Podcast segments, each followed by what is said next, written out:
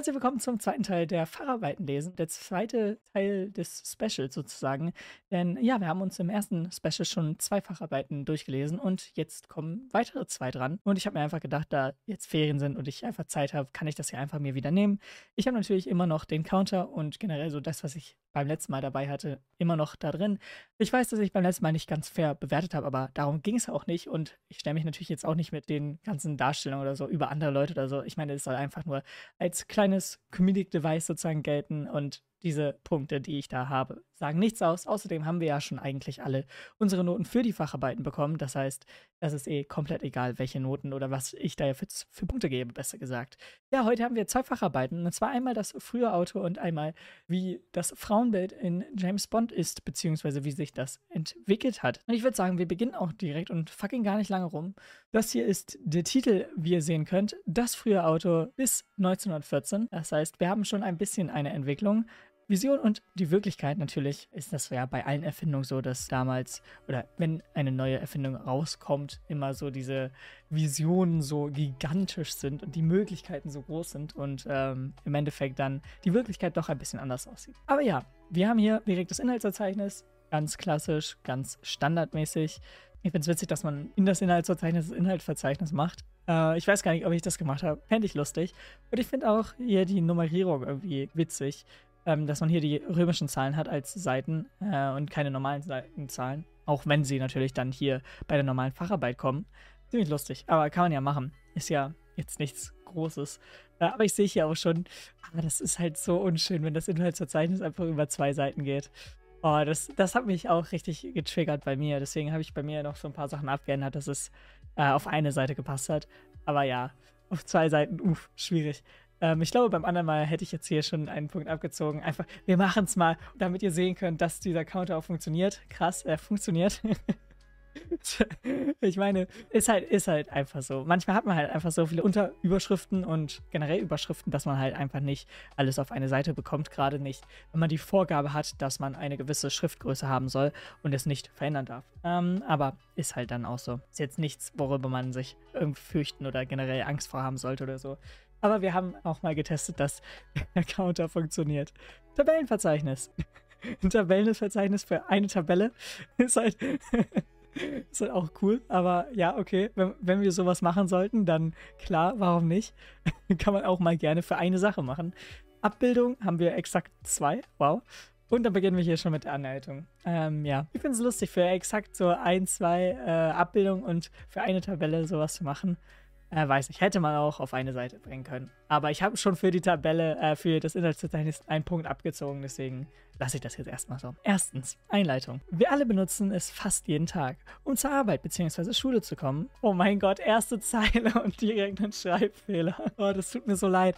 Ich weiß, wie sowas passieren kann. Aber in der ersten Zeile ist halt so mies. In der ersten Zeile ist halt echt einfach nur schade. Ähm, natürlich, also bei mir auch die Fahrarbeit, bevor man komplett fertig war. Die letzten zwei, drei Tage waren immer noch so ein richtiges Hin- und Herschieben und so. Und dann weiß ich nicht hundertprozentig, ist da jetzt kein Schreibfehler drin? Ist da einer drin? Und wenn ja, auch, also wie viele? Also es ist ja nicht die Frage, ob da einer drin ist, sondern wie viele. Und dann halt hier in der ersten Zeile eins haben, ist zwar mies, aber ist halt einfach so. Also da braucht man sich jetzt auch gar nicht drüber beschweren oder so. Passiert halt mal. Äh, aber wer hat das erste Auto erfunden? Wie sah das Leben des Erfinders aus? Diese Fragen werden wir im zweiten Kapitel behandeln. Ich finde es witzig, dass die Einleitung sozusagen direkt mit dem zweiten Kapitel beginnt. Also wir haben eine Einleitung in das Thema, aber es verweist auf das zweite Kapitel. Ach so, das erste Kapitel ist sozusagen das zweite Kapitel, dadurch, dass die Zahlen für die Einleitung das erste ist. Okay, das finde ich halt dann schade, dass man es so formulieren müsste. Ich hätte sonst die Einleitung halt auch in römischen Zahlen auch gemacht, weil dann hätte man jetzt nicht hier diese weirde Sache, dass man mit der Einleitung beginnt und aber das zweite Kapitel anspricht und es kein erstes Kapitel gibt, weil es halt sozusagen die Einleitungsdings da ist. Okay, und dann das letzte oder der letzte Satz der Einleitung. Wir wollen als Ziel die Frage klären. Ich weiß nicht, ich finde generell, ich, ich formuliere auch sehr viele und sehr gerne Sätze in der Wir-Form oder ich verallgemeine halt auch so gerne, dass ich nicht jetzt, ich gehe jetzt bla bla bla hin, sondern ich sage, jo, lass uns mal oder wir gehen jetzt bla bla bla hin. Äh, das ist einfach irgendwie so ein Tick von mir. Aber in der Facharbeit finde ich das jetzt doch gerade störend. Als ich so drüber gelesen habe, dachte ich so, wir wollen uns die Frage klären? Oder die, das Ziel? Weil, keine Ahnung, das hast du doch dir sicherlich gesetzt, damit du danach recherchierst. Aber ich habe damit nichts zu tun. Ich lese nur deine, deine Facharbeit. Ich lese nur deine Arbeit. Also, keine Ahnung, aber okay. Wie sich das Auto und sein Umfeld in den letzten 100 Jahren gewandelt hat. Ähm, ich finde in der Anleitung, auch wenn sie wirklich sehr strukturiert aufgebaut ist, auf jedes einzelne Kapitel eingegangen wird, äh, fehlt da irgendwie was für mich. Ähm, und zwar so dieser persönliche Bezug, denn äh, auch wenn hier geschrieben wird, dass wir es fast jeden Tag benutzen, um irgendwo hinzukommen, ist es ja nicht, okay, warum stellst du dir jetzt die Frage? Also, wie kamst du jetzt auf das Thema? Warum interessiert dich das so sehr? Und wieso genau das frühe Auto und jetzt nicht äh, das heutige Auto? Ist da irgendwie wenig los oder kann man da nicht genügend drüber schreiben oder was auch immer? Deswegen hier auch ein kleiner Punktabzug. Denn ja, wie schon gesagt, ich finde es halt einfach komisch, dass deine Motivation nicht drinsteht. Denn das war auf jeden Fall auch einer unserer Aufgaben, beziehungsweise einer unserer Unterpunkte, die wir in der Einleitung auf jeden Fall behandeln sollten. Gerade weil wir halt auch darüber schreiben sollten, was das für eine persönliche Bedeutung für einen hat und warum genau dieses Thema. Auch schon Versuche, Fahrzeuge elektrisch zu betreiben, gab es seit. Okay, ich weiß nicht, ob ich einfach dumm bin, aber ich finde den, den, den Satz. Also ich, ich verstehe den Sinn, aber ich finde ist grammatikalisch falsch. Nein, vielleicht bin ich auch dumm. Er kam am 25. November in Karlsruhe. Wait. Am 25. November, welches Jahr? Dieses erste Auto hatte ca. 0,75 PS, in Klammern 0,55 Kilowatt und eine Höchstgeschwindigkeit von 16 km/h. Für sein Automobil erhielt Carl Benz am 29. Januar 1886 das Patent mit der Nummer 37435. Okay, ich meine, das Patent ist okay, kann man ja schreiben, aber warum ist die Nummer wichtig? Ich glaube, ich werde das einfach rauskürzen, weil nobody really cares über die fucking Patentnummer. Ja, ist natürlich ganz wichtig, dass die 37.435. Nummer das Patent für das erste Auto war muss man wissen. So, keine Ahnung, da, da, da würde ich das einfach rauslassen. Es ist jetzt auch nicht, nicht so eine Info, die man denkt, oh ja, nice to know oder so. Ähm, wo man jetzt denkt, okay, dass das erste Auto 0,75 PS hatte, das ist jetzt nichts, was euch jetzt, jetzt hier im Leben weiterbringt, aber es ist wenigstens interessant und ja, eigentlich witzig zu wissen und halt auch was, was man jetzt nicht so automatisch wissen würde. Aber die Patentnummer hat halt nichts damit so zu tun. Das ist ja auch einfach komplett irrelevant. Also es hätte ja auch eine Nummer später sein können oder so und das wäre komplett egal. Das ist halt eigentlich nur, nur so ein kleiner, kleiner An Anstecher sozusagen für, hey, schau, ich habe ich hab danach geforscht, ich weiß, welche Patentnummer es hatte. Weiß nicht, brauche ich nicht. Drittens, wie war das erste Auto aufgebaut? 3.1. Die Anfänge des Autos. Das erste Auto, das von dem Ingenieur Carl Benz entwickelt wurde, erinnerte damals an eine Mischung aus Pferdekutsche und Dreirad mit Motor. Der Aufbau des ersten Autos bestand aus einfachen Stahlrohren, welche gebogen und zusammengeschweißt wurden. Bei dem Motor handelte es sich anfangs noch um einen Zweitaktmotor, der nach der Aufhebung des Reichspatents von dem Entwickler des Motors Nikolaus Otto 1884 durch einen Viertaktmotor ersetzt wurde. Habe ich nicht hier oben auch schon Viertaktmotor gelesen? Aber hier ist ein Viertaktmotor. Wir springen ein bisschen in der Zeit. Hier vorne wurde schon ein Viertaktmotor angesprochen. Ich habe mich nicht verlesen. Und hier dann auch, welches halt auch ein Jahr früher ist. Also wir, wir, wir gehen das leider nicht chronologisch durch. Und ich glaube, auch wenn es natürlich cool ist, einfach hier über sein, sein Leben von dem äh, Entwickler und generell von so zu schreiben, äh, auch wenn das cool ist und das als separaten Teil zu machen, fände ich es doch irgendwie cooler, wenn ich das in dem Anfang der Geschichte hätte. Also in den Anfängen von dem Auto, in der chronologischen richtigen Reihenfolge, anstelle von dieser Reihenfolge, wo, also oben wurde schon beschrieben, ja, ein Viertaktmotor wurde später dann auch in den Autos von Benz verbaut. Aber hier wird dann geschrieben, dass eigentlich der Erfinder oder dieser Austausch von diesem Motor von Nicolas Otto stattfand, anstelle von jetzt ähm, Benz. Wovor ich halt gedacht habe, als ich nur den, das zweite Kapitel gelesen habe, dass halt natürlich dann auch der Viertaktmotor von, von Benz stand. Äh, oder die Idee zumindest. Ich habe aber somit halt hier eine Ergänzung, die sozusagen oben gefehlt hat. Und deswegen finde ich es halt besser, wenn man es chronologisch aufschreibt, weil dann hat man nicht das Gefühl, dass etwas vergessen wurde oder ausgelassen wurde. Weil hier habe ich jetzt so das Gefühl, dass mir im Kapitel 2 extra was nicht gesagt wurde, welches ich jetzt hier als extra Info zwar bekomme, aber hätte ich nur bis zu Kapitel 2 gelesen, wäre mir diese Info verschwiegen geblieben und ich wäre sozusagen auf dem Standpunkt, dass auch der Motor von Benz kommt. Äh, deswegen finde ich es halt hier immer schade, wenn Eingriffe sozusagen in der Geschichte äh, nicht chronologisch passiert oder passieren, besser gesagt.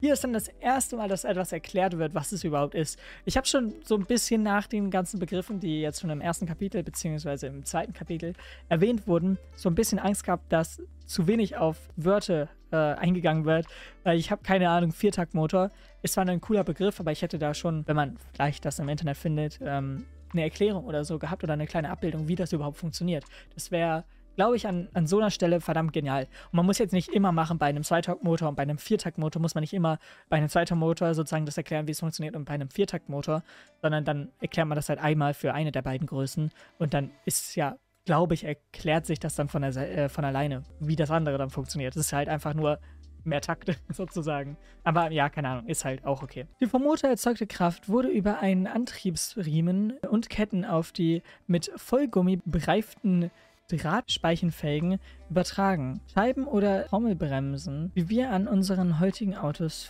finden. Wie wir wie? Wie wir sie an unseren heutigen... Okay, hier, zweiter Schreibfehler. Aber wenigstens, es hat relativ lange gebraucht, bis ich einen weiteren Schreibfehler finde. Ich meine, ich habe Legasthenie, also ich werde jetzt hier nicht alle Schreibfehler finden, aber. Und dann muss ich halt sagen, ich komme hier halt null mit. Äh, aber das liegt halt an mir, weil ich ja halt einfach dumm bin sozusagen und das Thema Autos halt mir sehr, sehr, sehr fern ist. Und deswegen habe ich keine Ahnung von der Funktionsweise. Ich glaube, ein ne, ne Abbild hätte es mir besser gezeigt und besser erklärt, aber ich weiß es nicht. Also, wie schon gesagt, das ist halt kein Fehler von jetzt dem Schreiber der Facharbeit, sondern von mir, weil ich es halt als Thema jetzt nicht komplett interessant finde, wie jetzt ein Auto funktioniert oder wie es aufgebaut ist. Im Vergleich zum ersten Auto hat sich vieles verändert. Der Antrieb des Motors wechselte beispielsweise von dem Kettenantrieb zu dem Kardanantrieb. Bei dem Kardanantrieb handelt es sich um einen Antrieb, bei dem die Kraft des Motors durch eine Welle an die Hinterräder übertragen wird.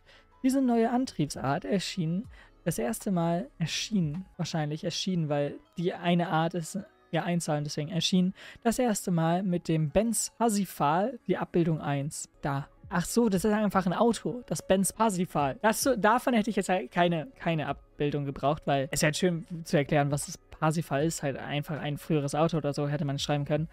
Aber, keine Ahnung, ich brauche jetzt keine Abbildung von, wie es genau aussah, weil es halt einfach ein früheres Auto war. Reaktion der Menschen. Die Menschen waren damals nicht sehr überzeugt von der Erfindung des Autos, wie bei jeder neuen Erfindung. Oh mein Gott, hier ist ein, äh oh, dass sowas passiert, ist halt mies. Vielleicht kennt man das, ich weiß. Ich mache es auf jeden Fall auch immer so, dass ich erst beide Anführungsstriche mache, dann eins zurückdrücke und dann das Zitat reinschreibe und nicht einen unten setze, dann ein Zitat schreibe und dann nochmal einen Anführungsstrich setzen. Und hier ist es halt genauso das gleiche passiert. Bloß leider ist jetzt hier Anführungsstriche unten, Anführungsstriche oben und dann das Zitat und dann nochmal Anführungsstriche oben. Was halt sehr lustig ist, dadurch, dass mir halt so ein Fehler auch theoretisch passieren würde, wenn ich halt nicht diesen Backspace machen würde, beziehungsweise einfach Pfeil zurück machen würde, ähm, um in die äh, unten Anführungsstriche oben reinzuschreiben, sondern halt erst danach. Das finde ich halt lustig, dass hier halt das auch noch so steht. Äh, ist natürlich ein Fehler, aber ja, ist ja egal. Bis zur Absatzkrise in den Jahren 1907, 1908 kostete ein Auto zwischen 10.000 und 20.000 Mark, was sich zu der Zeit schlichtweg nicht jeder Bürger leisten konnte. Doch trotz dieser aus heutiger Sicht revolutionären Erfindung gab es viele Proteste gegen das Automobil. Die Dokumentation von Protesten und damit verbundenen Protestaktionen beginnen im Jahr 1902 und endeten im Jahr 1932. In den Jahren 1915 bis 1918, in denen der Erste Weltkrieg herrschte, äh, wurden jedoch keine Demonstrationen dokumentiert. Mich regt so ein bisschen auf, dass hier 1915 steht, weil der Erste Weltkrieg da 1914 begonnen hat. Ist egal, ob da jetzt 1914 oder 15 steht. Allerdings stieg nach dem Kriegsende die Anzahl der Proteste wieder an. Ja, gut, macht Sinn. Wenn Krieg ist, dann beschwert man sich nicht über das kleinere Übel des Autos, sondern über einen fucking Krieg. Und da hat man andere Probleme als ein Auto. Ähm, die Proteste fanden über das ganze Jahr statt. Trotzdem ist auffällig, dass sie meistens in den wärmeren Monaten, also zwischen März und Oktober, stattfanden. Okay, das ist halt so ein für mich unnötiger Fakt, weil natürlich finden Demonstrationen, die auf der Straße draußen stattfinden, eher, wenn es wärmer ist draußen statt, als wenn man da einfach im nassen Schnee steht und dann dagegen protestiert. Das ist ja klar, da einfach im Winter weniger sich anschließen würden, und die Demonstration hier nicht so einen großen Anhang an Personen sozusagen mit sich zieht, dadurch, dass natürlich man bei kälteren Monaten eher drin ist als draußen und dass Proteste ja eher draußen stattfinden, ist ja auch klar. Deswegen finde ich das so unnötig, weil es halt irgendwie klar ist, so. Aber okay. Es wurden selten die Wochentage genannt. 35 Protestfällen. Ja, wen interessiert? Sorry, aber nur in 35 Protestfällen sind die Wochentage drin. Wow, da hat mal irgendjemand im Amt einen guten Dokumentiertag gehabt oder was? Hä? So, keine Ahnung. Das, das würde ich auch nicht dokumentieren, welchen Wochentag wir gerade haben. Ist doch scheißegal. Ich würde einfach ausschreiben, weiterer Protest gegen Autos, weil Menschen dumm sind. oder so.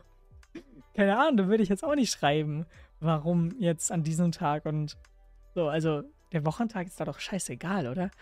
Von diesen 35 genannten Wochentagen äh, fallen 33 entweder auf das Wochenende oder auf Feiertage. Ja, weil man dann am meisten Menschen erreichen kann, weil sie wahrscheinlich da Zeit haben, weil eigentlich logischerweise mehr Leute am Wochenende Zeit haben und an Feiertagen frei haben als an Nicht-Feiertagen. Wow, was ein krasser Fall, dass 33 der 35 Fälle auf ein Wochenende oder ein Feiertag fielen. World changed. Also keine Ahnung, das ist halt ein unnötiger Satz für mich einfach. Oder die zwei Sätze, die letzten zwei Sätze sind für mich komplett unnötig. Als Tagzeit wurde überwiegend die Abend- oder Nachtzeit dokumentiert. Äh, es wurde also insbesondere in arbeitsfreier Zeit demonstriert. Wer hätte gedacht? Ja, eigentlich muss ich jetzt arbeiten, aber da auf dem Protest, da habe ich schon richtig Bock drauf. Gehen wir mal, gehen wir mal demonstrieren. Habe ich richtig Bock. So, ist ja klar. Dann, wenn man Zeit hat, dann geht man dahin. Und wenn man am Arbeiten ist, dann geht man da halt nicht hin, weil man am Arbeiten ist. okay. Äh, auch bei der räumlichen Verteilung der Proteste gibt es Auffälligkeiten. Das ist keine Auffälligkeiten, das ist einfach fucking Standard, okay? das ist, das ist so, so langsam fühle ich mich wie so ein Verschwörungstheoretiker, der hier so kommt. Okay, gut. Aber sie treffen sich nur an Wochenenden. Eigentlich meinen die das gar nicht so ernst. Wenn sie es ernst meinen, würden sie gar nicht zur Arbeit gehen. Dann würden sie es auch in der Woche machen. Denn das, das sind die Hustler. So, hä? WTF? was, was, hat das damit zu tun? Fridays for Future genau dasselbe. Das ist an einem Freitag, weil ihr euch nicht traut, am Rest der Woche es zu machen. So, hä? Was ist das? Keine Ahnung, das, das ist doch komplett egal. Die Anzahl an Protesten ist abhängig von der Anzahl an Autos in einer Stadt bzw. Provinz. Krass, da wo mehr Autos sind, gab es wahrscheinlich auch mehr Proteste. Kann das sein? Kann das sein? Ich glaube, wir sind hier auf einer ganz, ganz, ganz, ganz heißen Werte, die wir auf jeden Fall mal verifizieren müssen. Als Beispiel kann man Hannover mit Bremen aus der Region Norddeutschland vergleichen. Die Stadt Hannover hatte zum 01.01.1914 einen Kfz-Bestand von 4.238 Fahrzeugen und in den Jahren 2000, 1902 bis 1914 elf Proteste. Bremen hingegen hatte nur einen Kfz-Bestand von 625 Fahrzeugen und nur zwei Proteste. Wait, meine These, die ich gerade aufgestellt habe, ist wahr? Was? Doch dieses bedeutet nicht grundsätzlich, dass mehr Autos mehr Demonstrationen zur Folge haben. Dies zeigen die Zahlen aus der Hansestadt Hamburg. Diese hatten am 01.01.1914 einen Kfz-Bestand von 2390 und in den Jahren 1902 bis 1914 nur eine Demonstration. Ist halt klar. Also ich weiß nicht, den ganzen Absatz finde ich halt irgendwie uninteressant für mich, weil einerseits ist es irgendwie logisch, andererseits ist es halt auch irgendwie so, ja okay, gut, Ausnahmen bestätigen Regel halt so. Eine harmlose Variante dieser Protestart ist das Verstreuen von scharfen Glasscherben oder spitzen Nägeln auf der Fahrbahn, wodurch die Reifen zerstört werden konnten. Damals schon Polizei gespielt, als man, als man noch keine Polizei war, hat einfach fucking Nägel oder Glasscherben auf die Straße geworfen hat, einfach weil man es kann. Die zweite Protestart ist das Bewerfen des Autos mit Stein. Hier traf es nicht nur das Kfz, sondern häufig auch Insassen. Bei der dritten Protestart ist das Behindern der freien Fahrt ohne Gegenstände aber durch eine Person gemeint. Außerdem sprangen manchmal auch Personen vor die fahrenden Fahrzeuge, die zwangen diese zum Anhalten oder ausweichen. In der vierten Protestform wurde vor allem Gewalt gegen die Fahrer und Insassen angewandt. Bei der fünften und letzten Protestform handelt es sich um Sachbeschädigung, bei der keine Person zum Schaden kam. Dazu zählen die Beschädigung von Verkehrsschildern, welche den Verkehr regeln. Okay, gut. Dieser Nebensatz ist der unnötigste Nebensatz, den ich gefühlt in meinem ganzen Leben gelesen habe. Wofür sind Verkehrsschilder da? Hm, ich weiß es nicht. Erklär's bitte mal in einem Nebensatz. ja, auch in unserer heutigen Zeit gibt es immer noch Proteste gegen das Auto. Oft stehen diese aber meistens im Zusammenhang mit dem Klimawandel. Im Jahr 2021 wurden in Deutschland insgesamt 2.622.132 Neuwagen für die Straßen zugelassen. Davon werden 972.000 Fahrzeuge mit Benzin betrieben. Und davon werden mit Betrieben betrieben werden. Oh, Doppel werden. Ist natürlich, ist natürlich schade, aber passiert. Es gibt somit immer noch Proteste gegen das Auto als Verkehrsmittel. Diese haben allerdings das Ziel, dem Auto in unseren Städten weniger Platz zu geben und mehr Raum für Fußgänger und Fahrradfahrer zu schaffen. 5.1 Infrastruktur, Wege für Kutschen und Übungsstraßen. Die damaligen Straßen waren für die Pferdekutschen ausgebaut und waren mit ihren Kurvenradien und Straßenbreiten für diese ausgelegt. Wer hätte es gedacht? Als für die mit höherer Geschwindigkeit fahrenden Automobile. Bereits schon Kaiser Wilhelm II. wollte eine Straße, welche nur für Kraftfahrzeuge zugelassen ist. Es wurde im Jahr 1909 eine Gesellschaft gegründet, die sich darum kümmerte, eine Automobilverkehrs- und Übungsstraße, auch bekannt als AVUS, zu bauen. Der Bau dieser ersten Autobahn begann 1913. Erst 1921 wurde die AVUS in Berlin fertiggestellt. Wichtig ist zudem, dass die Straße fest und eben war. So konnte auch in den Kurven mit höherer Geschwindigkeit gefahren werden. Es gab in der Anfangszeit des Autos keine Tankstellen. Das Benzin, welches zum Antrieb des Fahrzeuges benötigt wurde, musste aus Apotheken besorgt werden. Die erste richtige Tankstelle gab es in 1913 in Amerika, welche mit Handpumpen betrieben wurde. Zusätzlich hat der Parkplatz für ein Auto etwa eine Größe von 13,5 Quadratmetern. Wer sich das schon mal gefragt hat, hier ist die Antwort. Dies sind bei 48,5 Millionen geparkten Autos rund 654 Millionen Quadratmeter. Damit ist das Auto im Vergleich mit anderen Verkehrsmitteln der größte Platzverbraucher. Im Jahr 1908 wurden die Autos mit einer Beleuchtung ausgestattet. Dadurch konnten die Fahrer des Autos bei Nacht sicherer auf den Straßen fahren und Entfernungen in der Dunkelheit besser einschätzen. Eine weitere Verbesserung der Sicherheit war die Idee des Rückspiegels. Als Ideengeberin geht die Frau Dorothy Levitt Levite. Woher kennt man den Namen? Motorsportfahrerin. Keine Ahnung, aber irgendwie kommt mir der Name bekannt vor. Äh, sie schrieb ein Handbuch zum Autofahren und gilt als eine der ersten Rennfahrerinnen. Okay, wow, nevermind. Alle Fragen geklärt. Äh, in einer von ihr ersten erschienenen Ausgabe schrieb sie im Jahr 1909, Frauen sollten an geeignetem Platz im Auto äh, einen kleinen Handspiegel mitführen und ihn von Zeit zu Zeit hochnehmen und während der Fahrt im Verkehr nach hinten zu blicken. Allerdings wurde diese Idee erst ab 1914 von den damaligen Autoherstellern übernommen, Rückspiegel in ihre Autos einzubauen. An den heutigen Autos sind drei Spiegel verbaut, zwei außerhalb der Fahrzeugkabine, die Außenspiegel und einer in der Fahrzeugkabine. Weitere Funktionen der äh, Seitenspiegel sind, dass sie den Fahrer warnen können häufig durch ein aufblinkendes Lichtsignal, wenn ein Auto oder andere Verkehrsteilnehmer im toten Winkel sind. Ich ziehe jetzt mal einen Punkt ab und ich erkläre es mal eben kurz. Ich finde, das war mega genial, dass, dass man das hier halt alles schreibt, aber es ist halt nichts Neues für einen. Also, wir haben alle ein Auto, wie du am Anfang beschrieben hast. Das heißt, du brauchst nicht das erklären, was wir kennen. Und deswegen ist zwar wahrscheinlich das frühere Auto an sich ein gutes Thema, aber du beziehst dich ja immer wieder auf das Heute und wir kennen das heute. Das heißt, diese, oder zumindest in dieser Fülle, wie es sich hier ähm, ähm, ausspielt, ist einfach unnötig, weil, ja, ich weiß, was ein Außenspiegel kann. Ich habe gesehen, dass es nicht in den ersten Autos äh, existiert hat.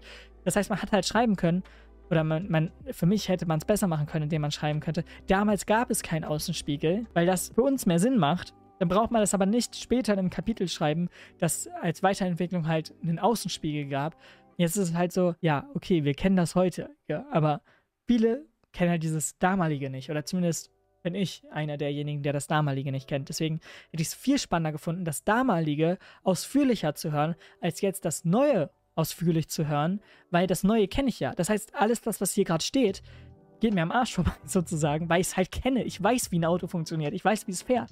Ich weiß, wozu ein Außenspiegel da ist. Ich weiß, dass da im Außenspiegel theoretisch auch ein fucking Warnsymbol ist für Leute, die im toten Winkel sind. So. Das, das, das kennen wir alles. Das ist nichts Neues. Das ist nichts, wofür du jetzt recherchiert hast. Das konntest du auch so schreiben, ohne dir irgendeine Internetquelle anzuschauen, äh, eingeschaut zu haben.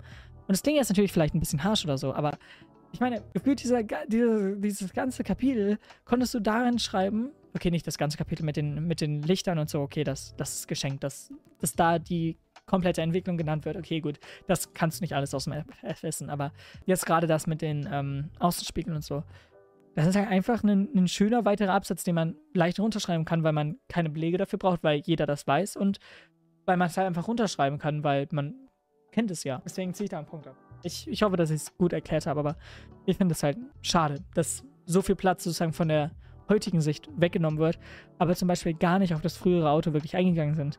Wie hat denn das frühere Auto komplett funktioniert? Ich hätte gerne einen Aufbau oder so gesehen, mit einer Abbildung oder was auch immer man im Internet findet, wo dann wirklich erklärt wird, wie ein Auto komplett funktioniert hat damals. Und wenn man das damalige hat, haben wir auch schon automatisch den Vergleich zu heute. Weil wir wissen ja, wie heute es funktioniert, beziehungsweise wie äh, heute Autos aussehen. Und das ist halt irgendwie so das, was ich schade finde. 7.1 Regelungen und Gesetze damals. In der 1909-10 in Preußen erschienenen Verordnung über den Verkehr mit Kraftfahrzeugen werden die ersten Verkehrsregelungen beschrieben. Das ist zum Beispiel interessant, wann die ersten Verkehrsregelungen denn überhaupt entstanden sind. Und das war ja erst viel später nach dem ersten Auto, was 1886 oder so erschienen ist. Und 2000, äh, 2009, okay, das wäre verdammt spät. 1909 bzw. 10 ist dann halt sehr viel später. Äh, ein Beispiel ist der Paragraph 8. Dieser Paragraph beschreibt, wie das Nummernschild des Kraftfahrzeuges auszusehen hat. Auch die Dicke des Pinselstriches, mit dem das Kennzeichen beschrieben wurde. Weißt du, auch das ist halt verdammt genial, dass halt in 1909 bzw. 10 der erste richtige Verordnung sozusagen für Kraftfahrzeuge kam. Aber warum nimmt man denn ein Beispiel, was so für mich das Uninteressantste ist? Man hätte wirklich sagen können, dass egal was, ich weiß nicht, was es damals für Regeln gab, dass ein Auto halt, bis es halt erstmal zugelassen werden muss, bis es auf Straßen oder so kommt. Und dann wird hier auf den für mich langweiligsten Punkt irgendwie eingegangen. Anstelle, dass man halt irgendwie was, was anderes, was, ich glaube, da safe sind bei den anderen Paragraphen, irgendwas Spannenderes dabei, als genau die Dicke von einem Pinselstrich und wie groß die Schrift auf einem fucking Kennzeichen sein durfte. Ich glaube, man hätte sich kein schlechteres Beispiel nehmen können. Und ich kenne ich kenn diesen Paragraph oder diese äh, Verordnung nicht. Aber ich glaube, von dem, was ich hier lese, dass es einfach das langweiligste Beispiel aus dieser Verordnung ist. Ich kann mich komplett täuschen, dass die Verordnung eigentlich so scheiß langweilig ist, dass der Paragraph 8 der beste ist und deswegen der genommen wurde. Aber was ich so hier sehe, ist es langweilig. Also einfach nur langweilig so. Keine Ahnung, da, da, kann ich nicht mehr zu sagen. Also mir ist es egal, dass die Schriftstärke nur 12 mm tragen durfte. So, okay, cool.